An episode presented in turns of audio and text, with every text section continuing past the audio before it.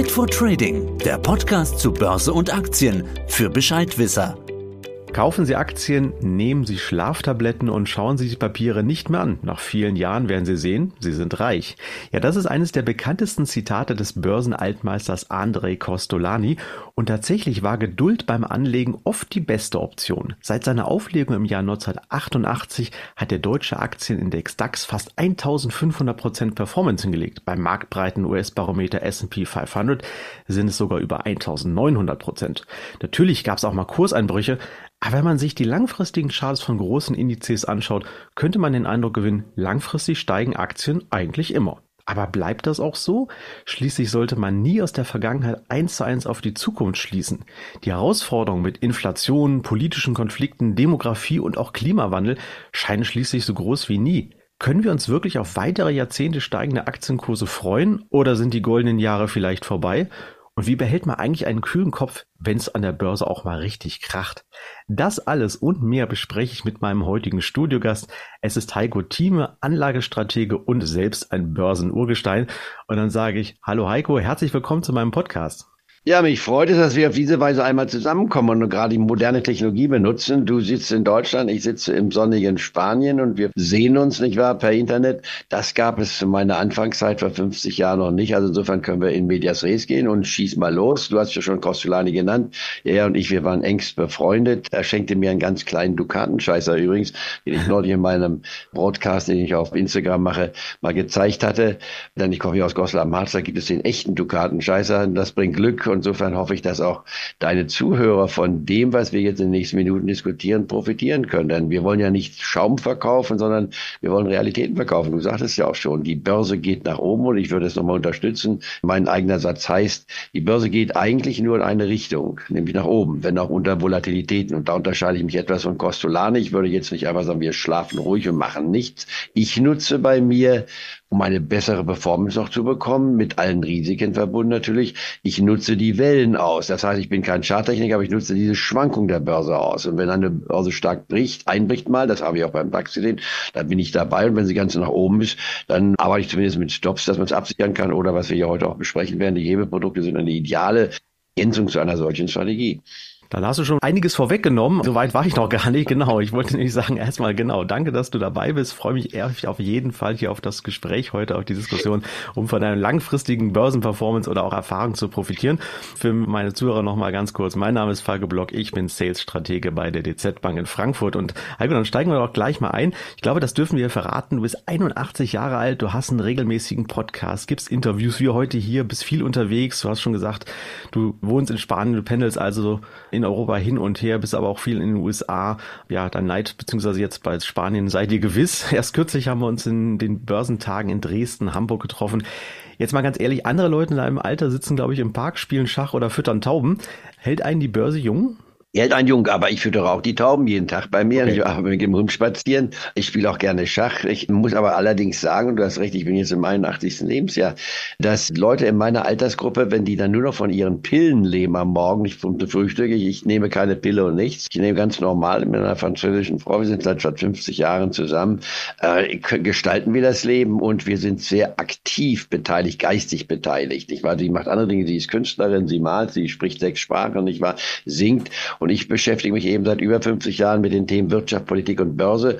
Das fasziniert mich. Warum? Weil es ja das Leben darstellt. Denn die Börse, um es um auf den Punkt zu bringen, ist das Leben. Die Reflexion des Lebens und daran kann jeder mitmachen. Und diejenigen, die die Börse als Spekulationsbude betreiben, die sehen nur den einen Aspekt. Natürlich kann ich spekulieren, das kann ich im ganzen Leben spekulieren, aber ich kann das auch ganz vernünftiges aufbauen mit einem Vermögensaufbau. Das fängt einmal mit dem Enkel an oder mit den Kindern an oder mit sich selbst an, man vernünftige Beträge hineinsetzt und da kommst du ja mit deiner Strategie auch hinein, dass man sagen kann, du musst nicht Millionen haben, um solide zu verdienen. Du wirst allerdings auch nicht mit 1000 Euro plötzlich Multimillionär werden, wie es häufig jetzt im Internet dargestellt mhm. wird in wenigen Wochen, sondern das wird normal Ideale wollen wir ja ansprechen. Und ich glaube, das macht auch Spaß und ich hoffe, dass das auch der Beginn auch eines äh, regelmäßigen Dialogs zwischen dir und mir ist, denn ich kann von dir sehr viel lernen, denn die Produkte, die du ansprichst, hatte ich vor 15 Jahren in der Form noch nicht gekannt.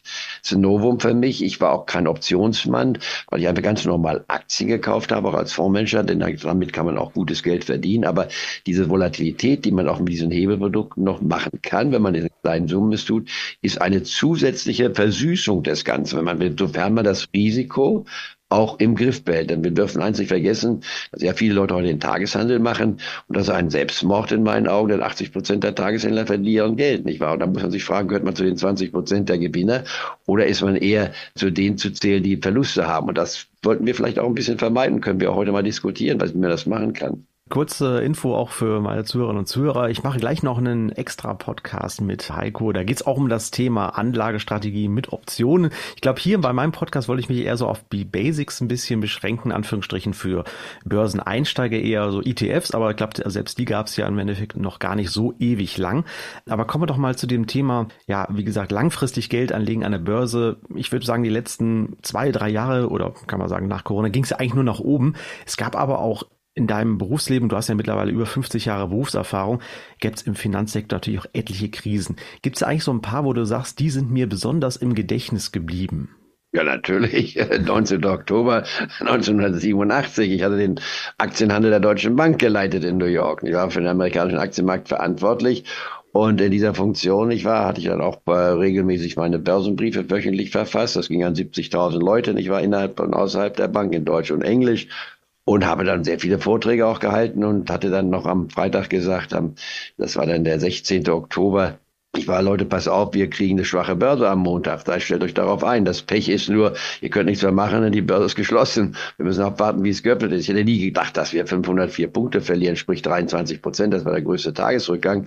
Aber als ich dann meinen Kollegen sagte, ich war im Tagesverlauf, pass auf, wir müssen jetzt das Geld, was wir haben, und damals redete man mit einfachen doppelstelligen Millionenbeträgen, die wir im Handel hatten für die Deutsche Bank. Heute wären das Milliarden, wenn man so will. Aber kurz gesagt, wir sollten dieses Geld in die Börse tun, denn die nächsten Tage werden volatil, aber da können wir gut gewinnen. Ich wurde überstimmt. Meine Kollegen sagten, bist du wahnsinnig. Ich sage, Kinder, das ist ein Einbruch, den wir in dieser Form noch nie gesehen haben. Das ist die große Chance.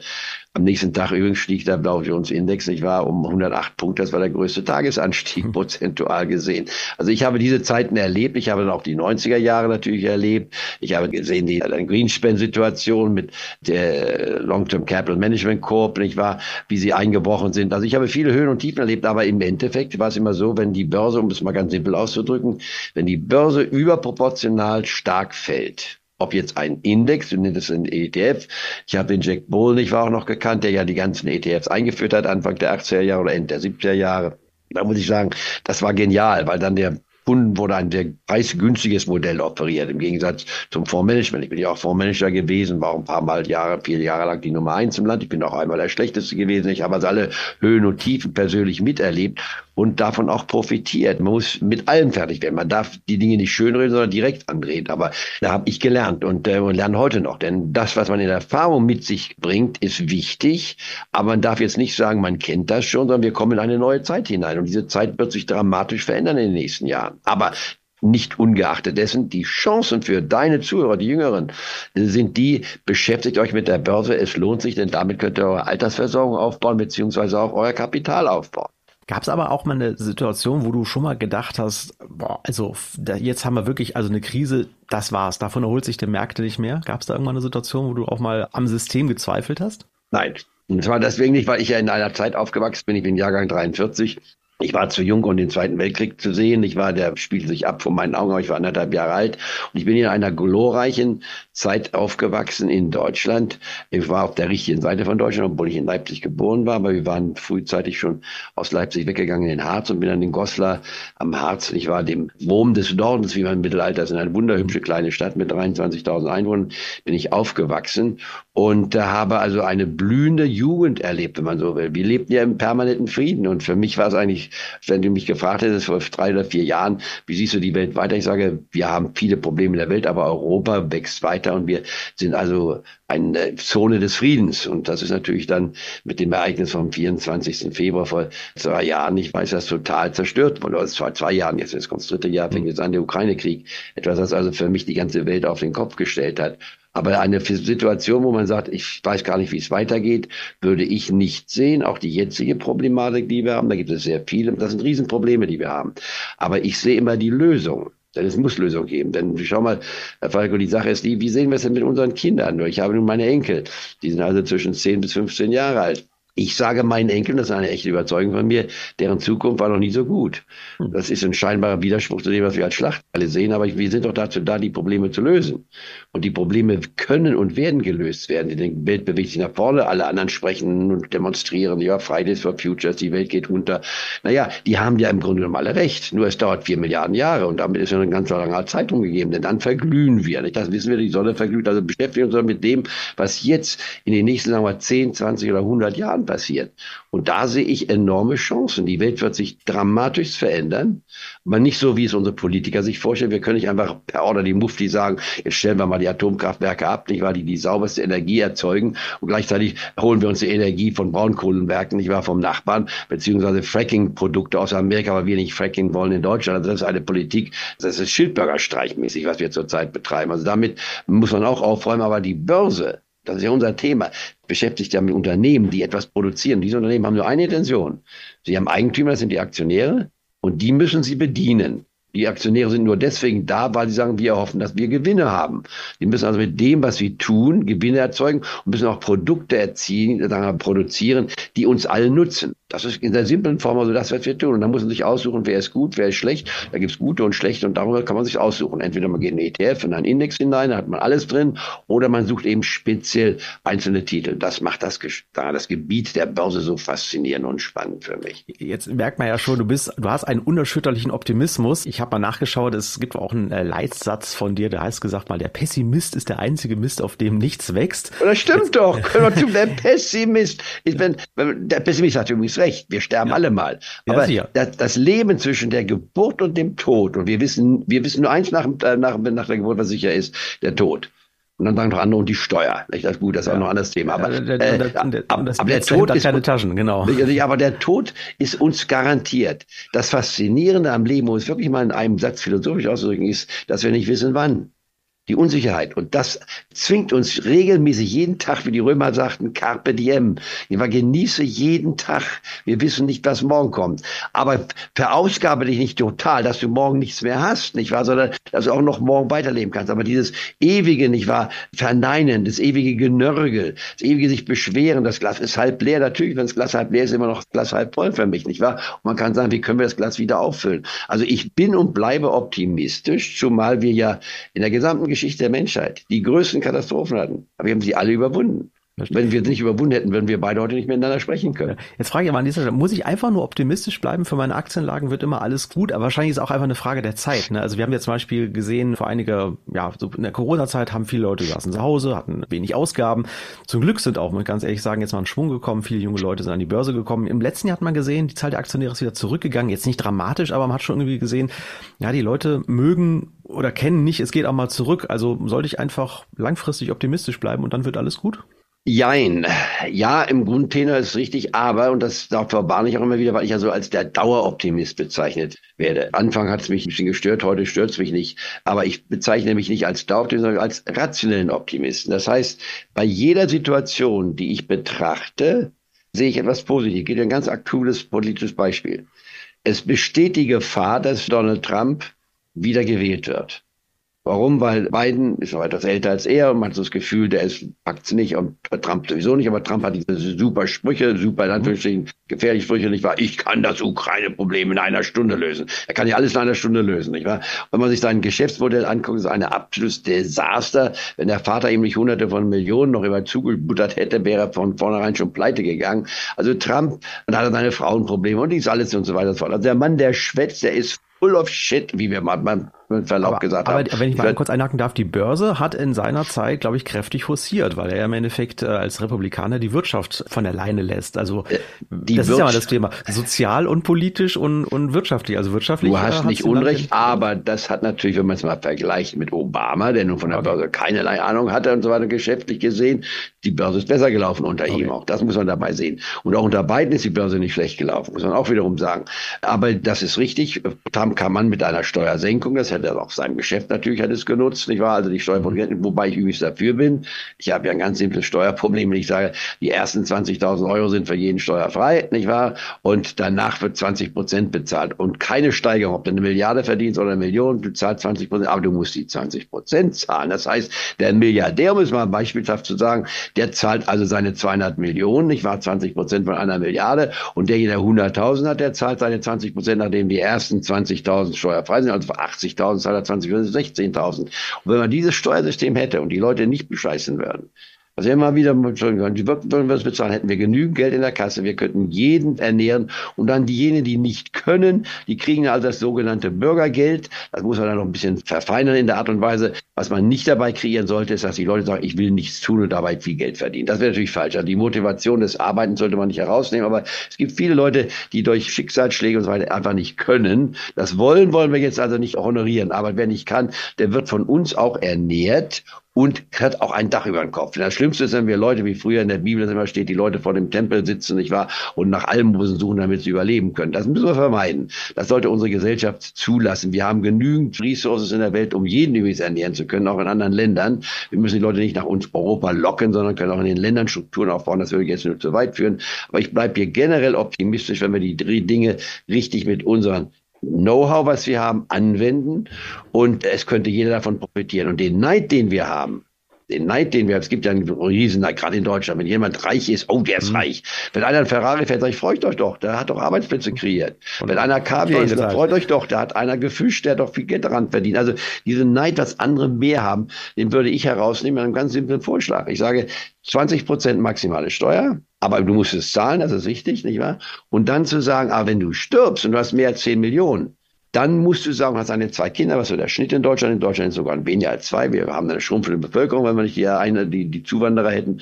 Wenn man kurz und sagt, was über 10 Millionen ist, als Vorschlag von mir, das teilst du mit der Gemeinschaft. Warum? Du kannst nicht mir klar machen, dass du mehr als 10 Millionen richtig verdient hast, ohne dass die anderen dir geholfen haben. Ich nenne Beispiele. Der Opernsinger muss doch sagen, wenn du im Wald gesungen hättest, die Vögel zahlen kein Geld. Also haben doch deine Kunden, die, die Zuhörer das bezahlt. Das gleiche bei Schauspielern. Die Schauspieler, wenn du einen Film im Wald zeigst, kein Mensch zahlt Geld. Also wir zahlen dafür das Geld. Gehst du zum Arzt, der Arzt verdient, weil er die Patienten hat. Also das kann die Autofirmen verdienen dafür, dass sie die Autos verkaufen. Und wenn man einen Wissenssatz hat, der erste ist frei, den können die Kinder kriegen. Und den Rest teilen sich. Ich nenne wieder ein Beispiel. Nehmen wir mal wieder eine Milliarde. Das ist eine runde Summe für mich heutzutage. Früher war es eine Million, jetzt ist es eine Milliarde. Und wenn einer sagt, Kinder, pass mal auf, ich habe eine gute, schlechte Nachricht. Wenn ich sterbe, kriegt er die Hälfte. Dann kriegen die die 500 Millionen, nicht für 500 Millionen geteilt durch zwei sind 250 Millionen. Damit kann jedes Kind gemütlich leben. Kann man sagen, was man will. Aber die andere Hälfte geht an die Gemeinschaft. Warum? Damit der Neid rauskommt. Wenn einer sagt, der ist ein Milliardär. Ich sage, Leute, freut euch doch. Wenn er zwei Milliarden hätte, würden wir sogar noch das Doppelte kriegen. Wir kriegen die Hälfte von dem. Also wir würden uns an dem Erfolg einer Person beteiligen, aber nicht während des Lebens. Da zahlt er seinen Beitrag, 20 Prozent. Aber wenn er mal nicht mehr da ist, dann teilt er seinen Erfolg mit der Gemeinschaft. Damit nehme ich aus meiner Gedankenwelt den Neid raus. Wir müssen den Neid rausnehmen. Wir müssen die Leute animieren, sagen, seid so reich wie ihr wollt. Ihr zahlt, ohne euch zu genieren, das, was man in Amerika Trinkgeld nennt. Nicht wahr? Wenn ich ins Restaurant gehe, zahle ich 20 Prozent Trinkgeld. Sei denn, es war ein miserabler Service. Da gehe ich auch nie wieder hin. Normal 20 Prozent. Wenn ich das freiwillig an den Staat tue, weil er mir ja die Schulen gibt, er gibt mir die Straßen, er gibt mir eine Infrastruktur, ist das doch gar nicht so schlimm. Aber ich sage immer wieder, wir kommen damit aus. Also ihr merkt schon, äh, liebe Zuhörer, wir haben heute nicht nur Börsenideen, sondern auch gleich Steuer, äh, Steuertipps, wollte ich nicht sagen. eine Möglichkeit, wie wir, wie wir eine faire, faire Verteilung haben. Ich glaube, das ist ein ganz ein wichtiges Thema. Man merkt aber schon, du hast das Thema Neid angesprochen und ja, vielleicht aber auch diese multiplen Krisen, denen wir uns jetzt ausgesetzt sind. Das, das beschäftigt die Leute ja schon. Ich sage jetzt mal Demografie, du hast angesprochen, Krisenherde rund um den Globus. Ist ja schon auf jeden Fall ein Thema, der Tipp von hinten und sag hier, ich bin auch noch da und ist vor allem nicht verhandelbar. Das sind aber auch eigentlich trotzdem alles große und Herausforderungen und Hemmnisse für die wirtschaftliche Entwicklung. Also wenn wir sehen, es gibt langsam Landstriche, da gibt es kein Wasser mehr und die Landwirtschaft bricht zusammen und so weiter. Ist das eigentlich nicht letztendlich trotzdem Gift für die Börsenkurse? ich sage jetzt mal, kann man nicht trotzdem sagen, hm, vielleicht liegen die besten Jahre, zumindest wirtschaftlich, mittlerweile hinter uns aufgrund dieser Riesenherausforderung? Das haben wir seit tausenden von Jahren immer gesagt. Okay. Und immer sind wir nach oben gekommen. Dann hatten wir mal so eine Zeit von tausend Jahren, wo wir eine Nullinflation hatten. Da passiert aber auch gar nichts. Das ist Mittelalter. Nicht? Das ist die Dark Ages, wie man im Englischen so schön sagt. Da passiert überhaupt nichts. Keine Produktivitätssteigerung. Dann kam James Watson, ich war aus Schottland und hat die Dampfwalze zwar nicht erfunden, hat sie aber verbessert. Und das hat die Industrierevolution angeraumt. Das war vor über 200 Jahren, 250 Jahren ungefähr der Fall. Und davon profitieren wir noch heute noch. Aber dann haben wir die verschiedenen Stationen erlebt. Dann haben wir die Eisenbahn gehabt im 19. Jahrhundert. Da gab es viele Eisenbahngesellschaften. Davon sind die meisten pleite gegangen, was übrigens auch immer wieder ist in der Neuentwicklung einer Revolution. Dann kam es die, die Elektrizitätswerke, nicht wahr? Auch die größten, meisten gingen dann wieder pleite, aber die überlebt haben, die verdienen gutes Geld. Und dann kamen die Autos vor 100 Jahren. Wir hatten 485 Autofirmen in Amerika. Davon gibt es noch drei. Also der ständige Wechsel. Ich denke an den Computer. Wir haben den Radio gehabt, da haben wir einen Computer gehabt. Wer kennt denn noch die alten Computer? Wer kennt noch DEC, DEC? Kein Mensch kennt es mehr. Ich war früher mal früher, früher gewesen. Einer, der noch überlebt hat, ist IBM zum Beispiel. Ich war, also die Welt ist in einem ständigen Wechsel. Und dann müssen wir auch noch sehen, die Wechsel, die, auch, die Welt natürlich auch große Unterschiede. Wenn wir nach China gucken, vor 50 Jahren war China Brachland. Mao Zedong hat das Land kaputt gemacht, mich war bis zum Austrocknen. Ich war, ihm war es egal, der sagte, ich kann 40 Prozent der Bevölkerung verhungern lassen. Ich will mein äh, Wirtschaftsprogramm durchsetzen, was also wahnsinnig war. Dann kam Herr Peng, der kleine Peng, und der hat plötzlich gemerkt, Kommunismus wollen wir, aber wir wollen noch ein bisschen nach vorne kommen und hat darauf eine kapitalistische Struktur entwickelt. Und davon profitierte China auch heute noch. Die Frage, geht es gut? Ist er Xi zu, sagen wir mal, aggressiv und sagt, ich will, dass alle nach meiner Trommel vergehen? Und er will eine gewisse Freiheit kreieren. Die Demokratie ist noch relativ jung. Seit 76 haben wir sie in den USA, nicht wahr? Wir hatten sie schon mal bei den Griechen. Das ist auch nicht mal gut gegangen. Also kurzum, ich sage mal im Zeitraffer-Tempo, es gibt viele Dinge, die wir diskutieren müssen. Die Welt ist jetzt nicht so klar, wie jeder Sonnenaufgang ist, aber wir haben genügend wir, Saft in unseren Gehirn, dass wir etwas kreieren können. Und es ist gerade die Jugend. Du sprichst die Jugend auch an, die du ja heute ansprechen willst. Ich habe zum Beispiel heute noch in meinen jungen Jahren, ich war eine Klasse von Reutlinger Studenten, die ich jede Woche betreue. Ich habe ja viele Trainees bei mir, auch über 300 junge Leute ausgebildet, weil das die Zukunft für mich ist. Und von denen lerne ich mindestens so viel wie die von mir. Aber ich versuche sie zu inspirieren, sage ich, tut was, macht was, lasst euch nicht zurückwerfen, gebt nicht auf und nimm mal die Corona-Seite an.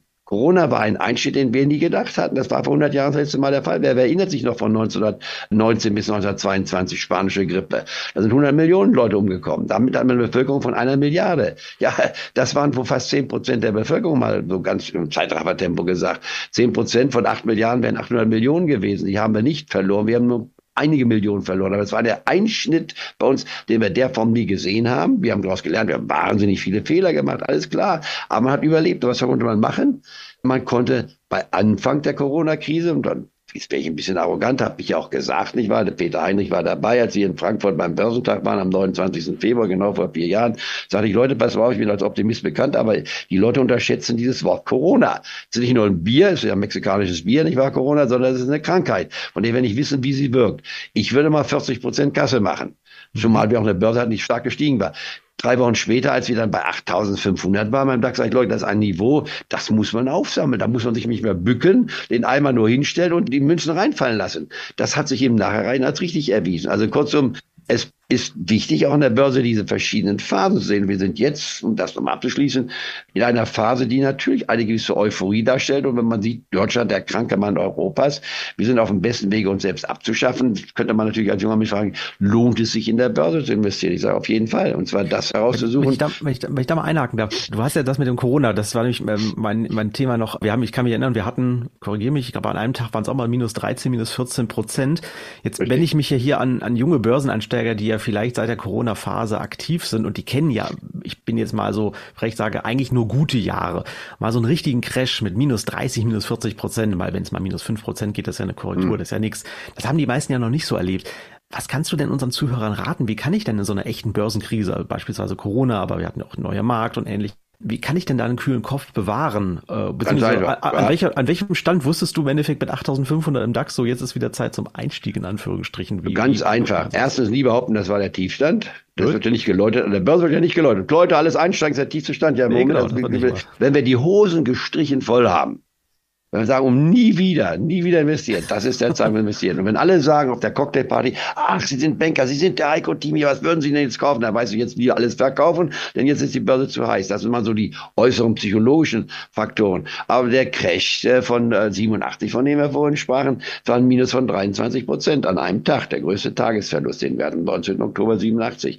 Wenn man jetzt Corona nimmt, vom Ende Februar 2020 betrachtet und dann hinuntergeht und sagt, bis zum Ende März haben wir 40 Prozent verloren.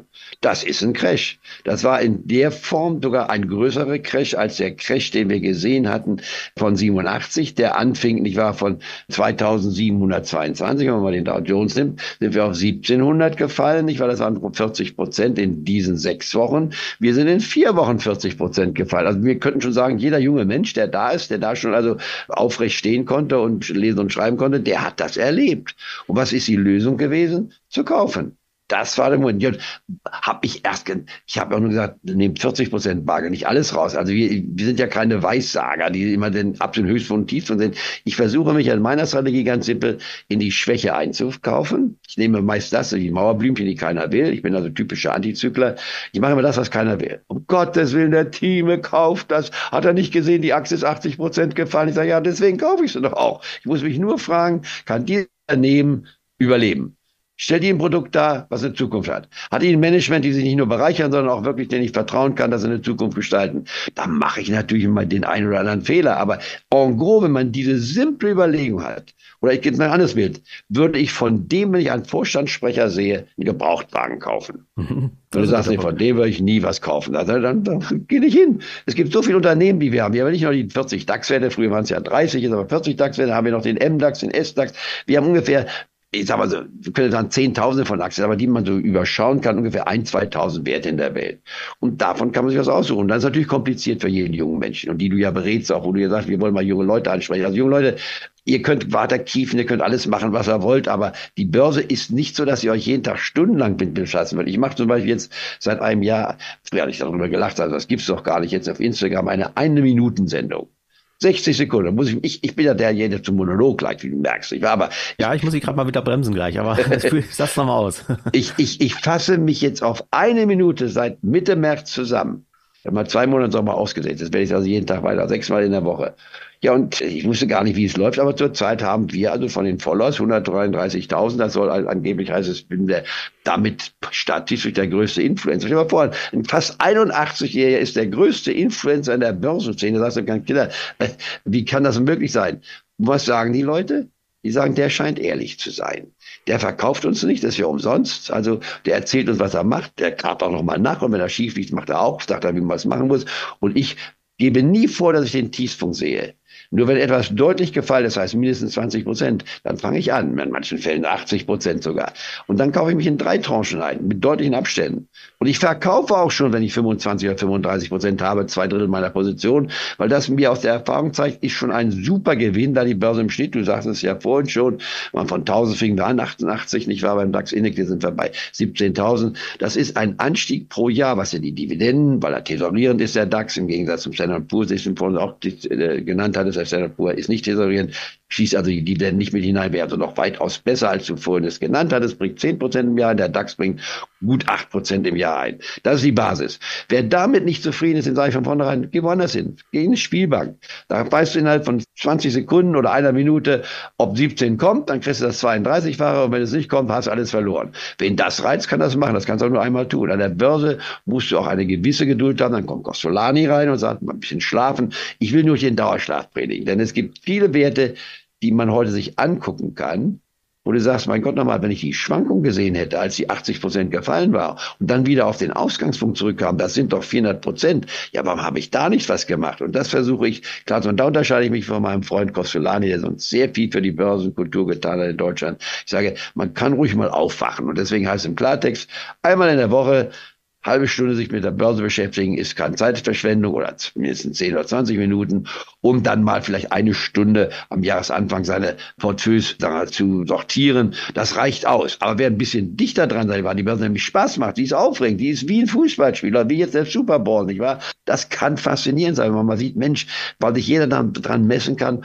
ob er die Intelligenz hat, was Richtungsweisendes nicht wahr, zu entdecken. Aber wenn man dann eine Nvidia wenn, nimmt. Aber wenn ich da noch mal kurz einhaken, wir haben ja mittlerweile so zwei Lager, würde ich mal sagen, so ein bisschen an der Börse. Also auf der einen Seite die breitstreuenden ETFs beispielsweise, die idealen Möglichkeit geben, auch demjenigen, der sich nicht so genau, wie du schon sagtest, so ewig mit der Börse auseinanderzusetzen und sagen, ich habe einen Sparplan, da kaufe ich einen guten wie in schlechten Zeiten, das läuft dann durch, wunderbar. Und auf der anderen Seite haben wir ja, ich sag mal, in letzter Zeit immer mehr auch Möglichkeiten haben, an der Börse zu zocken. Kryptowerte, diese Meme-Aktien, die dann runtergekommen sind, ist aber auch ein Thema. Ne? Da gab es Aktien, die haben 80 Prozent verloren und gesagt, die musst du unbedingt kaufen, weil, warum? Ja, weil sie gefallen sind. Da haben wir vielleicht nicht aufgeguckt, ob sie von dem Chef einen Gebrauchtwagen kaufen können.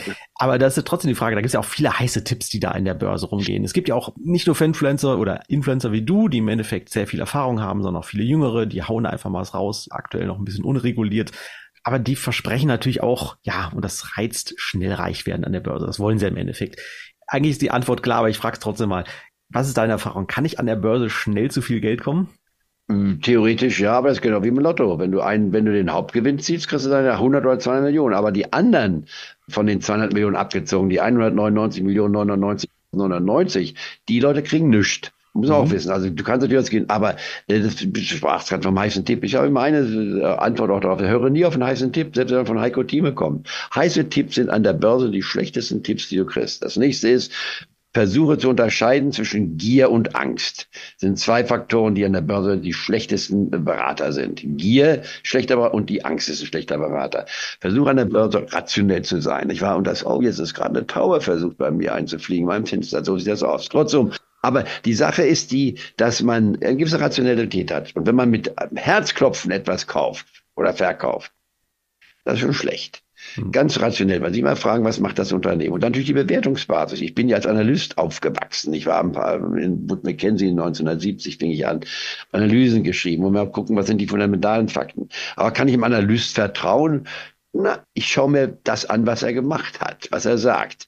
Wenn er lange dabei schon ist und guten Track Record hat, würde ich ihm mehr hin als dem anderen vielleicht, wenn du so willst. Aber die wollen ja alle was verkaufen. Auch du bist ja in der Bank. Du willst ja auch den Leuten was verkaufen. Aber ich bin immer ganz ehrlich, Leute, wir wollen euch was verkaufen, aber ihr könnt auch davon profitieren. Und was du tust, ist ganz wichtig, dass du der Jugend einmal zeigst, es lohnt sich, du nannst das Wort Sparplan. Die Hälfte eines Portfolios aus meiner Sicht sind ETFs. Da habe ich also 20 Prozent im DAX als Repräsentant von Deutschland drin. Dann habe ich 20, äh, 15 Prozent, Entschuldigung, 20 Prozent USA, weil es die größte Börse der Welt ist. Mischung zwischen Dow Jones, Standard Poor's 500 Index und Freiverkehrsmarkt. Dann bin ich mit 10 Prozent in Japan eingestiegen vergangenes Jahr, da Kinder, die Japaner werden ihren Höchststand von 1989 endlich in diesem Jahrzehnt erreichen. Jetzt sind wir noch vier Prozent davon entfernt. Hat allerdings auch länger gedauert als in jedem anderen Markt, in jeder anderen Geschichte, mhm. die wir hatten.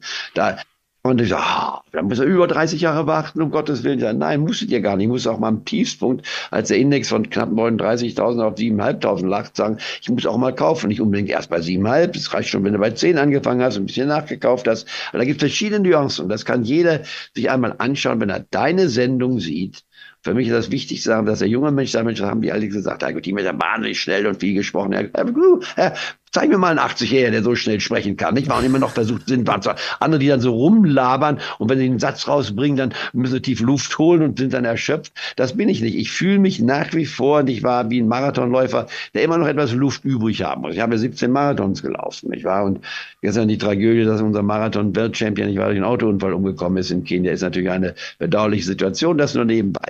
Wichtig ist, dass du als junger Mensch, wie alt bist du jetzt? Ich, ähm, ich bin eigentlich nicht unbedingt der Repräsentant, ich bin jetzt 44 40, also im Endeffekt, ich versuche mich in die jungen Leute reinzusetzen. Ich spreche auch viel mit du, ihnen. Ja, du bist die mittlere Generation. Du bist mittlere Generation. Also eigentlich bin ich eigentlich derjenige, der am meisten, ich, ich darf deine Rente bezahlen, also vielleicht nicht unbedingt deine, aber ähm, mhm. die, die Rente der, der jetzt in die, der jetzigen Babyboomer, die jetzt natürlich reingehen und frage mich natürlich, für mich reicht's dann für mich noch?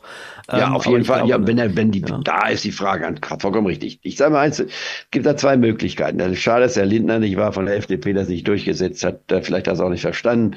Äh, ich bin dafür, dass man zwar jedem geborenen Kind in Deutschland eine Gutschrift gibt, eine Nummer erstmal gibt, dass die Leute nummeriert werden, so wie es auch zum Beispiel in Estland der Fall ist. In Estland werden die Kinder sofort registriert, haben eine Nummer und damit ist alles geregelt bei denen. Der kleine Dienstweg in Estland ist faszinierend. Davon können wir so viel lernen. Mhm. Da bist du registriert, innerhalb von einer halben Stunde bist du im System drin, weißt genau, was deine Ansprüche sind, was du machen kannst und so weiter. Kannst Firmen gründen übrigens innerhalb von 30 Minuten, hast deine eigene Firma und nächsten Tag kannst du schon deine Prospekte rausschicken. Bei uns brauchst du Jahre, Jahrzehnte, nicht wahr? Ein Windrad aufzubauen, brauchst du sieben Jahre. Also wir sind, wir sind so tief im Morast drin in Deutschland. Ich liebe Deutschland. Ich bin stolz, Deutschland. Ich sage, Leute, wir müssen mal aufwachen. Wir müssen mal was tun. Und die Unternehmen, die in Deutschland erfolgreich sind, diejenigen, die was tun und was in Bewegung setzen. Wir müssen die Politik aufrütteln, das nur nebenbei. Aber kurz, du bist 44, also das Alter von Kennedy.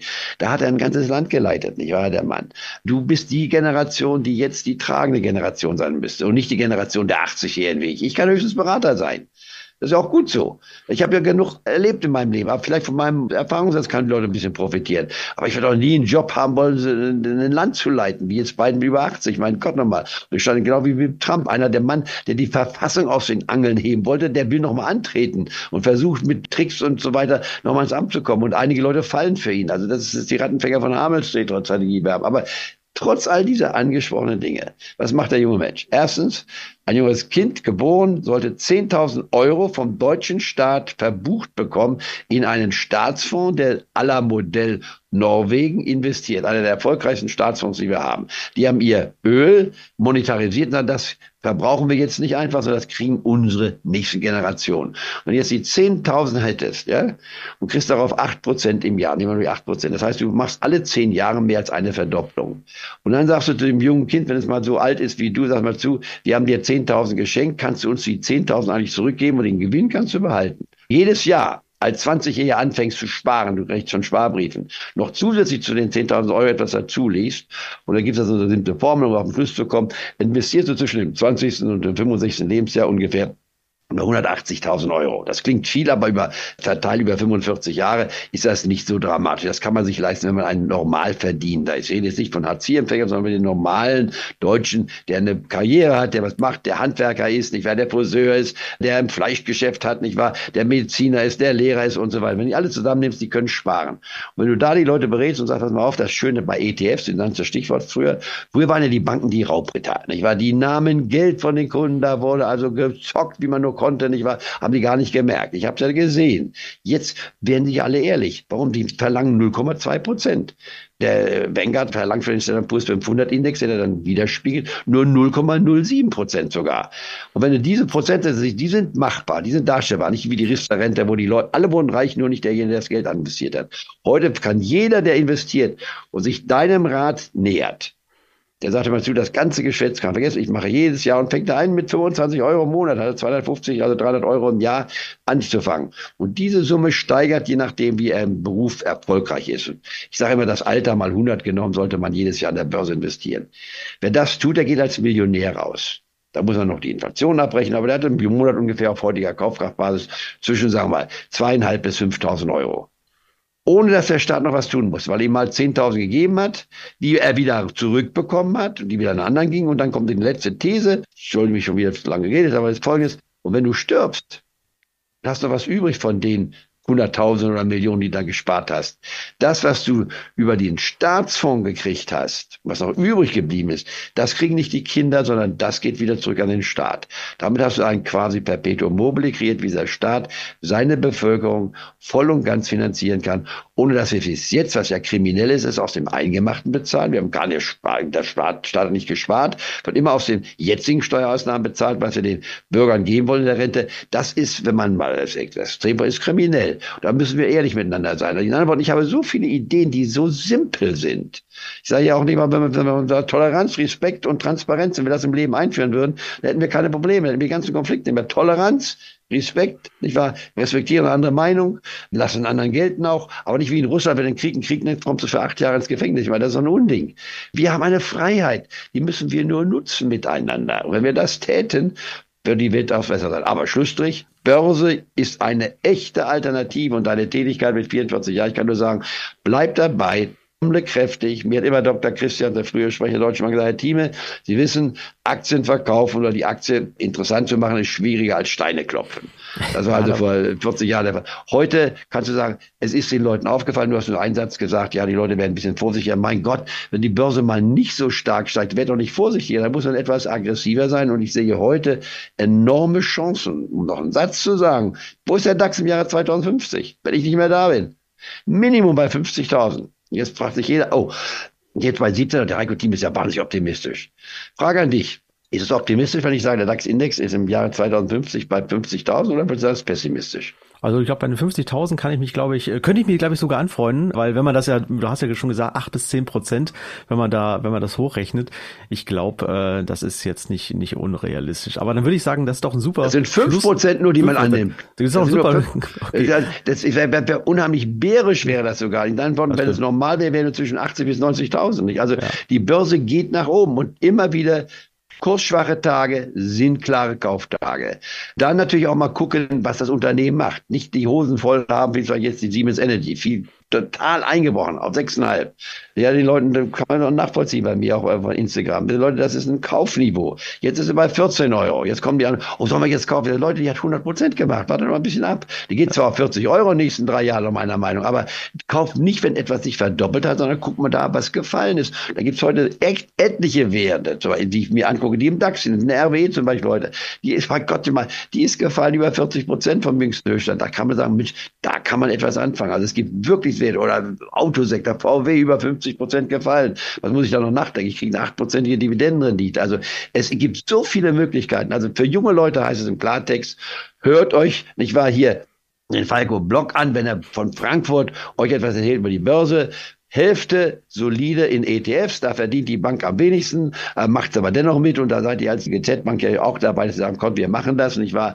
Wir bieten das unseren Kunden an. Und dann das andere, was ich auch diskutiere bei uns im Anlageclub einmal in der Woche, ich nehme fünf bis zehn Prozent für ein Portfolio und Hebelprodukte auf. Das ist hochrisikoreich.